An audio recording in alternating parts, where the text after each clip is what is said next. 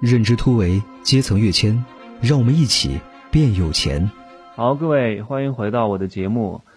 那这个节目是从去年十月份开始开录的，但其实真正的频繁的更新、长期稳定的更新是在呃封城之后啊，当然是从武汉封城之后。那我一直都在家里，我还是觉得要把这个节目好好的做好。那我以后的节目会分成三个模块，第一个模块叫实际操作层面，叫实操篇。还有思维提升篇，还有商业模式篇，从不同的维度能够帮助各位提高。同时，我自己也在提高，我们都互相成长的，我们一块来阶层跃迁。大家都是草根，其实想翻身非常不容易。要想翻身，要付出极大的努力，真的，一定要极大的努力。没有舞台自己搭，没有背景自己画，你什么都没有，还懒，还不学习，那就完蛋了。懒有两个层面上的，第一个叫思维层面上的不学习，从来不学习，不看书。然后不跟高人交流，不愿意花钱买付费知识课程，不愿意听我的专辑，还有一种叫身体上的懒，所以这两个懒一个都不能少。身体上的懒会导致你脑子脑子上也会很懒，因为你身体技能跟不上了，脑子也不会太发达哈。那今天说什么呢？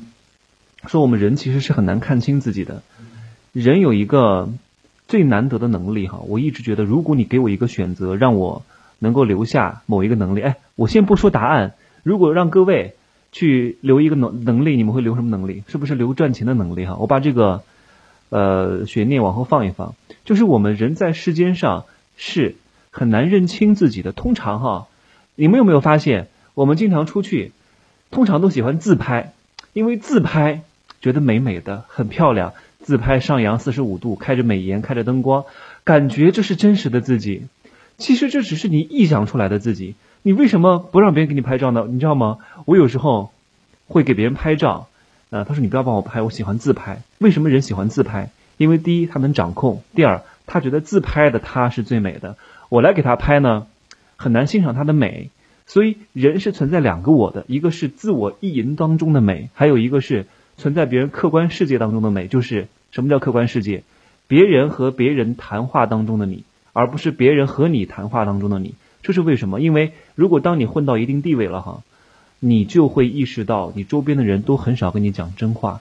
一旦周边的人很少跟你讲真话，你就很难认清自己，你会被捧杀。你要知道，捧杀是会死得很惨的，捧杀会把你抬得很高很高，再让你摔下来。你真正的每天能够遇到一些批评，遇到一些打击，会不断的磨掉你的那些棱角，会让你变得更加的能够认清现实，这是很难得的一种能力。所以人。他只能接受他自己主观当中的家里的镜子、自己的手机当中自拍的照片他不能接受别人和别人谈话嘴中的他，也不能接受别人相机里面的他。所以要看一个人真实的样子是什么，就是要看你朋友手机里面的你是什么样子的，那才是真实的你。我只是通过这个例子来讲一下，人在世界当中是存在两个我的，那有美好的，也有邪恶的。那不管是美好的和邪恶的，它都是单个维度的一个事情，它都是一个切片，一个瞬间。我们要综合的衡量一个人，衡量自我，衡量别人。我们要从不同的方面去印证他，他到底，我在我心中是没有什么好人和坏人之分的哈。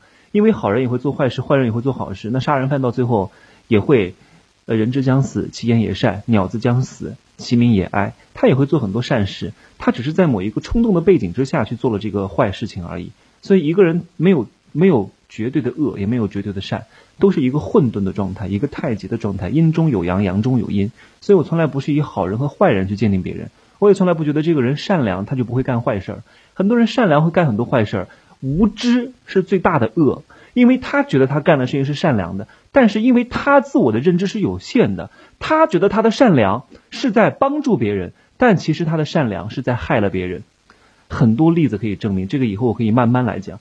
你要知道，人为什么会有这样的一个机制在里面作用？是因为我们的大脑会欺骗我们，我们的大脑会会不愿意去思考一些复杂的事情，他喜欢把复杂的事情简单化、抽象化，然后来欺骗自己。因为你看，如果你很快乐，比如说某些行为会让你多巴胺分泌的很多，你会非常非常快乐，那脑子就会告诉自己，啊，这个行为非常好，你可以多做一些，你就很难抑制。譬如说。某些男人经常干的事，或者某些女人也很喜欢化妆，但其实化妆的你并不是真实的你。男人喜欢干那种事情，那也可能做多了对身体也不是特别好，对不对？那人遇到一个痛苦的事情，他通常会避免去谈。你看，如果你跟一个人，那个人跟你讲一个话，跟你讲你自己的缺点，你会避免啊，听了一下你就不想再听了，你想赶紧把这个话题转过去，或者跟你讲你真实的状况，你到底做的有多差，人都不想听这些东西，还要找个岔儿，找个话题转移过去来听自己想听的话。其实人是活在自己的预设当中的，为什么？人会在判断一件事情的时候，在思考一件事情的时候，他会有一个心理的预设。我举一个很强的例子哈，呃，有一个电机实验是很早以前一个科学家来做的。他说，有两派人哈，第一派人他认为人性至善，于是呢，他要测一个什么样的测验呢？在强权和高压之下，人到底会不会做一些有善念的事情？好，那第一个科学家呢，他从人群当中挑了一波人，挑了一波人来做这个试验。然后给他下命令，给他权威，给他压力，给他威胁，看他最后愿不愿意按下那个电击钮去电那个犯人。结果大家都不愿意按下。于是呢，这个科学家就得得出一个结论，说人是至善的，人性本善。另外一个科学家跟他的观点是截然相反的，他也挑了一波人，这一波人呢，毫无情面的，毫不留情的把那个电击的按钮按了下去，疼的那个犯人是呱呱大叫，哈。为什么会有这两种截然不同的反差呢？就是因为他们在做这个动作之前，他们是有心理预设的。什么预设？你看，大脑会欺骗我们。因为那个第一个科学家认为人性至善的那个科学家，他在挑人的时候，他挑那些受试者哈，就是要按下电钮的这个实验者，他会挑一些看上去很善良的这些人。你看，他就已经做出了选择。他就已经不是客观的公正的结果了，而另外一个持相反观点的认为人性之恶的这个科学家呢，他挑人的时候就已经挑选那些看上去没有那么友善、看上去喜欢恶作剧的人，所以这个这个科学结果不是客观的，它是主观的，但是人并没有意识到，他觉得他挑选了这些人，好像就能做出客观的评判，但其实他在挑人的时候已经按照自己的主观意向去判断了。还有一个人的预设是什么？人的预设在我们平时跟别人交往当中是非常关键的，就是人的第一印象。所以我说人的第一印象是很关键的，因为人的预设一旦预设好了，譬如说你这个人举止优美、谈吐得体、衣着适当。我的预设就是你是一个相对来说办事靠谱的人，相对来说有品位，相对来说过得还不错的人。那你接下来做的事情就会符合我对你的预期，因为我的第一印象就已经设定了你是一个不错的人，所以第一印象是尤为重要。那如果你的第一印象不好，你后期想要改变的难度是获得第一印象的七倍。所以我们一定要在别人第一次接触到你的时候，给别人的预设就是好的。还有一点，人为什么会找着我们这种期待值方向去寻找答案呢？好，如果你跟别人探讨一个问题，你就认可这个问，比如说，你就相信地球是方的啊，你就这个论点，你就相信直销一定会让你家破人亡，你就相信我干的是传销啊，所以我就讲第三个例子，我经常会遇到这样的问题，就是搜负面消息。人为什么爱去搜负面消息？同样一个白纸上，我们优先注意到的是什么？是一个黑点，而不是那一大片留白。人总是倾向于负面，譬如说，我认为你干的事业就是传销。好，那我就上网搜，我都不看正面的。我为我上网搜是为了搜什么？我是为了搜公正的结果吗？我是为了搜啊，这个东西到底是不是传销？我根本不会看的。我完全就是搜这个东西是传销，这个东西是传销，这个东西是传销。你看你干的这个东西就是传销，因为他内心的预期就已经预期了你干的这个事情是传销。他在网上找答案，他找各种资料，只是来佐证他的观点。这就是人的心理预设。还有一个，最近不是很多人肺炎吗？啊，我们讲了很多很多很多的症状哈，这咳嗽、发烧，所以现在人有一个心理的预设，就感觉哎呀，我有这个症状，是不是我也得这个肺炎了？就像我以前，我老是流鼻血，每天早上，但是我我看到了那个，呃，鼻咽癌，鼻咽癌当中有一个症状，也是早上起来莫名其妙的流鼻血，我就认为自己得了鼻咽癌，你知道吗？我就上网搜，早上流血是不是鼻咽癌？你看我这个搜索结果就不对。我就不应该这样搜，你这样搜就是搜出相应的答案啊，因为，因为流鼻血只是鼻咽癌当中的一个状况，但流鼻血也可能因为是干燥，所以你就没有排除其他的因素，这就是你心里的预设。我小时候肚子大，你知道吗？肚子很大，然后我就那个时候经常看那个电视广告，叫我不知道可可能跟我这个年纪的人看过哈，叫那个太阳牌护肝太阳牌什么护肝片吧，治大三阳小三阳，肚子大肝腹水。我小时候肚子大，我觉得自己得了肝腹水，得了肝硬化，你知道吗？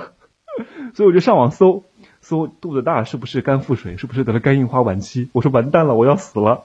所以人会被这些东西慢慢的去指引的。预设，人是喜欢，人是喜欢自己创造出来的自我，而不是喜欢真实的自我。他会喜欢自己各种各样的标签加深，自己意淫出来的完美的自我。但其实人真正的自我并不是他想的那个样子。那为什么要讲这个事情？就是我们有时候做的判断，并不是基于你的理性去做这个选择的，而是基于你脑中欺骗自己做的这个时候的判断是不准确的。所以我们要想要慎独哈，慎独这个非常关键，要多长要经常思忖自己，经常的反省自己，经常的多看书、多学习、多多听课，你才能真正的认知到真实世界当中自己的定位。真实世界当中自己到底几斤几两？好，我回答刚开始的那个问题。那个问题就是，如果只留下一个能力，这个能力你要留下哪一个？这个能力我觉得最重要的哈，是能够真正帮助你挣的大钱的，就是能够心平气和、安安静静，然后不卑不躁的听别人对你讲真话的能力。好，那今天就是讲到这儿了。所以呢。各位可以关注我的新浪微博“真情美学小神”，在评论区和私信区跟我互动，或者是点击屏幕上方的订阅条订阅我的本张专辑。如果觉得还不错的话，可以把它分享到你的朋友圈群和你的朋友那儿，大家一块儿变美变有钱。再见，下期见喽。